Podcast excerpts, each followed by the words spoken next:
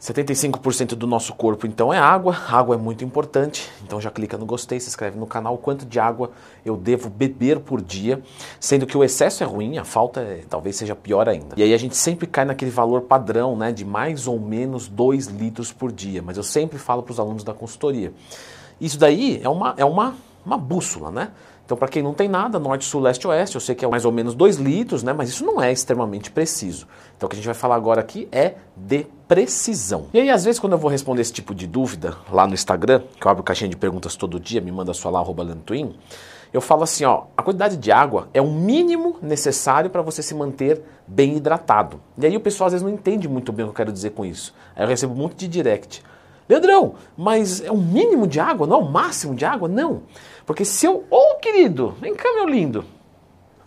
Porque se eu resolvo com pouco, não é mesmo, meu garotinho? Nossa, nossa! É, se eu resolvo com pouca água, eu não preciso de muito, entende? Se eu resolvo com 3 litros, se eu jogar 4, eu posso ter alguns é, efeitos indesejáveis da perda de líquido, não é mesmo? E falando em líquido, pessoal, lembrem do filtro da Purifique, tá? Que é excelente, barato, mais barato que comprar galão, mais barato do que a concorrência e é muito fácil de instalar. O link está aqui na descrição. Quando a gente vai um pouquinho mais adiante, é, a gente vê algo assim: olha, a água não é bem 2 litros, é entre 2 a 4 mas mesmo assim ainda não é um número preciso. E aqui a gente tem que citar o seguinte: cada organismo tem uma necessidade específica de acordo com o ambiente encontrado. Então vamos lá. O Leandro é diferente do Rafael. O Leandro que está fazendo atividade física é diferente do Leandro que não fez atividade física naquele dia. O Leandro que está vivendo ou sobrevivendo num calor de 40 graus é muito diferente do Leandro estando numa temperatura de 10 graus. O Leandro que faz sauna, ou seja, existem inúmeras né, situações. E até mesmo fatores genéticos mesmo, né? Tem gente que precisa de mais água do que outros. Fatores alimentares, né? Eu falei disso no meu curso que ensina como montar uma dieta do zero. Se você está comendo mais, você vai precisar de mais água, né? Porque o carboidrato, o sódio, tudo isso vai puxar líquido. Você já deve ter experimentado isso. Às vezes você faz uma refeição livre e fica com a boca seca. Por quê? Porque tem muito sódio, puxou. Mas não só, o carboidrato também puxa. Né? Você faz uma refeição com muito carboidrato, é, o glicogênio muscular é o quê? São as cadeias de glicose dentro do músculo, mas atrai água para si. Então, para fazer esse processo, você rouba a água do organismo.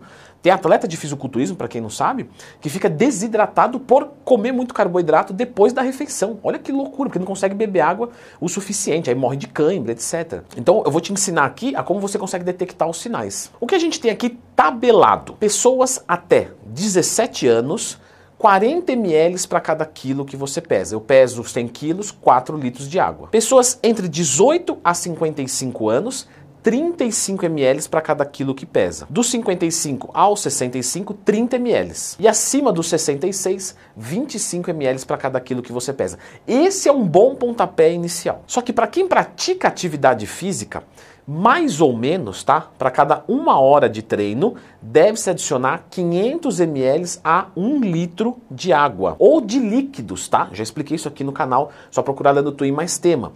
Por exemplo, se você consome um alimento que é muito rico em água, ele pode ser computado, não é? Por exemplo, quem nunca comeu melancia e ficou fazendo xixi um monte? Então, logicamente, ele tem muito líquido, isso vai contar sim.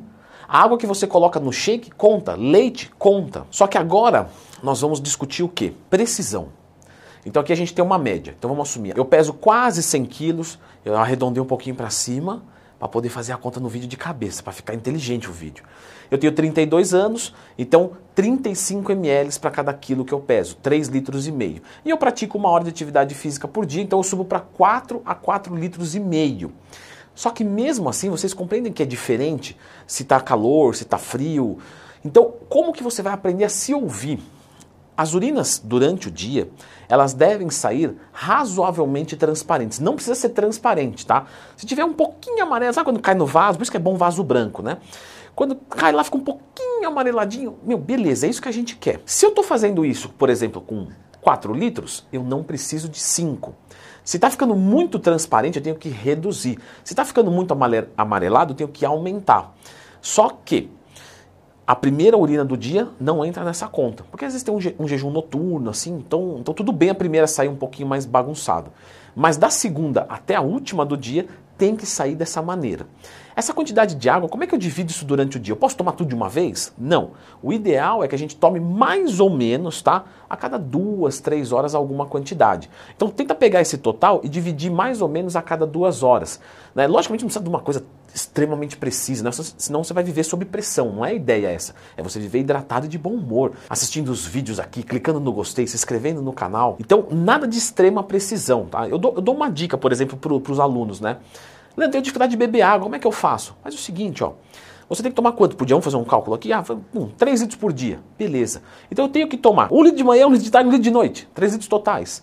Então quer dizer, ah, eu acordei 6 horas da manhã, mais ou menos até meio-dia tem que matar um litro. Mais ou menos até 6 da tarde tem que matar um litro. Mais ou menos até umas 10, 11 da noite, mais um litro. Pessoas que ficam acordando muito durante a noite pode fazer uma, um outro tipo de divisão. Então, por exemplo, são 3 litros, eu vou mandar é, 1 litro 250 de dia, 1 litro 250 de tarde e 500 ml à noite. Mas mais ou menos isso. E coloca um despertador. Deu meio-dia, você não cumpriu aquela água, agora você vai tomar inteira. Até como uma forma de, de, Vamos colocar assim, é que é feio falar isso, né? Mas como se fosse uma forma de punição para você se policiar, falar, não, agora beleza, próximo dia eu não vou deixar acumular. Então eu vou tomando ali, deixo uma garrafinha daquela quantidade e vou calibrando. Eu acho mais prático tomar mais ou menos uma quantidade a cada duas horas, é o que eu faço, né?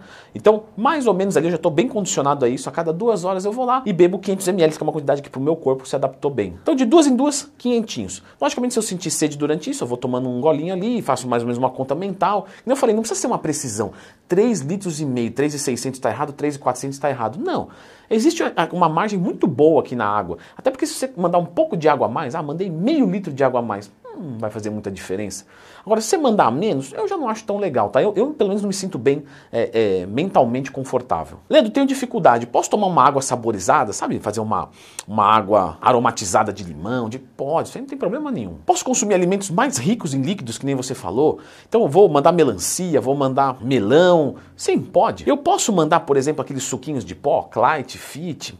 Galera, isso ainda é muito legal, né? Isso atrapalha um pouco o nosso organismo, nossa flora intestinal. Então, assim, temporariamente, né, temporariamente, até eu me adaptar, Leandrão. Vai, me dá um mês aí.